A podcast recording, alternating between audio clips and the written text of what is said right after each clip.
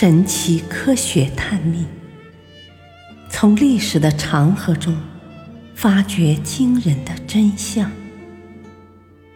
欢迎您收听《历史悬案的惊天秘密》第三部：战争疑云。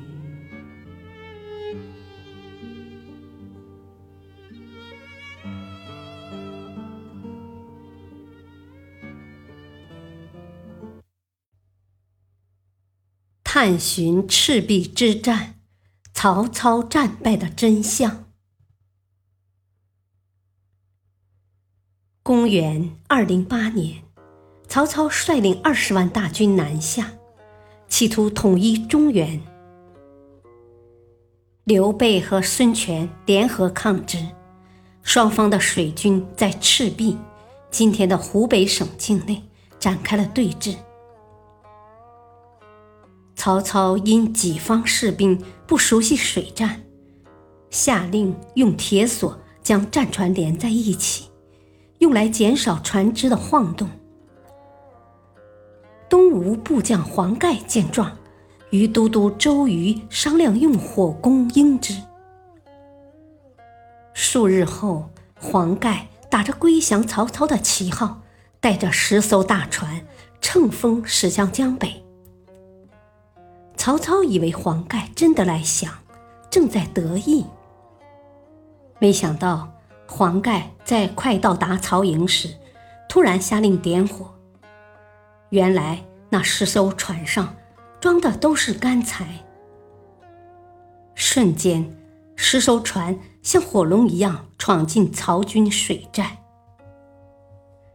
曹军猝不及防，战船都被大火烧着。连岸上的营寨也没能幸免，一时间火光冲天，惨叫连连。孙刘联军趁火势渡江进攻，将曹军打得大败。从此，曹操不敢再轻易南下，三国鼎立的局面开始形成。赤壁之战。因其以弱胜强，使用谋略之多和影响深远而永载史册。文学、影视作品等也多次对此做精彩的表现。然而，后世却有人对曹操在赤壁之战中战败的原因提出了质疑。曹操在赤壁之战中。难道不是因为对方火攻而战败的吗？近年来，一些学者却认为，曹操赤壁战败并不是火攻造成，而是遭遇极易的袭扰，军队丧失战斗力所致。提出了曹军赤壁败退是血吸虫病造成的。说曹操败北源于疾疫，已经够令人瞠目的了，又何以断定疾疫就是血吸虫病呢？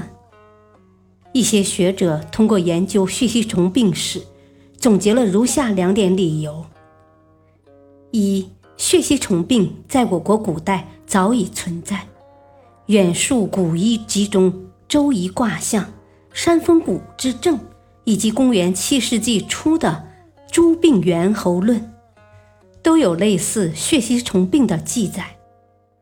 尽观一九七三年长沙马王堆一号汉墓出土的女尸，研究者在其肠壁和肝脏组织中都发现血吸虫卵，由此证明，至少在汉代时，长沙附近就存在着血吸虫病之患。根据大量调查资料表明，与赤壁之战有关的地域，特别是两湖、湖北、湖南地区，是严重的血吸虫病流行区。二，从赤壁之战的时间与血吸虫病的易感季节推究，曹军转徙训练水军在秋季，恰好是血吸虫病的易感季节。曹军舍鞍马，仗舟楫，极易感染。虫体在宿主体内经过一个月以上的发育后，才出现典型的急性期症状。所以训练期间已陆续发病，到了冬季决战，疾病急性发作，曹军疾病交加，软弱到不堪一击的地步。那么，同属水上训练和作战，孙刘联军何以不受血吸虫病之害呢？对此，学者的解释是，与免疫能力的强弱有关。孙刘联军多为南方人，长期居于疫区，有一定的免疫能力，即使发病，症状也不会如此严重。曹军则大多为北方战士。免疫能力差，所以易处激发，且症状严重，因而致败。然而，血吸虫病论也并非无懈可击的，可疑之处较之火攻论来说更多。在二十世纪八十年代，就有学者对于血吸虫病论提出了几点反驳意见。首先，曹操训练水军的地点不在疫区江陵，而在叶县（今河南省安阳县境内），那里不属血吸虫病疫区，当然没有感染之虞。其次，曹操烧船退军，史书确有记载，但烧船的地点不在赤壁。而在巴丘，时间不在赤壁之战时，而在曹军兵败退到巴丘时。其目的是避免渔船落入敌手。再次，血吸虫病潜伏期一般在一个月左右，因天气冷热，时间长短有别，两个月以上者只是少数。而潜伏期越长，发病时症状也越轻。曹军即使秋季感染到血吸虫病，到十二月大战爆发才发病，症状也不会重了。最后，曹操水军主要来自刘表手下，多为湖北人，世代居于血吸虫病流行区。与孙刘联军的免疫能力不会有什么差别。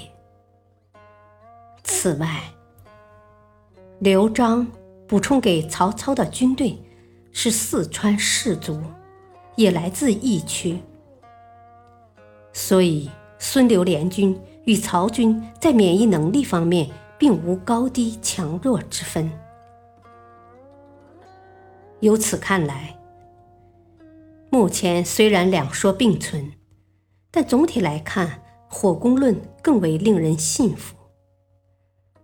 当然，不能否认大疫疾病也是曹军失败的元素之一，但绝不是主要原因。至于这个大疫疾病究竟是何种疾病？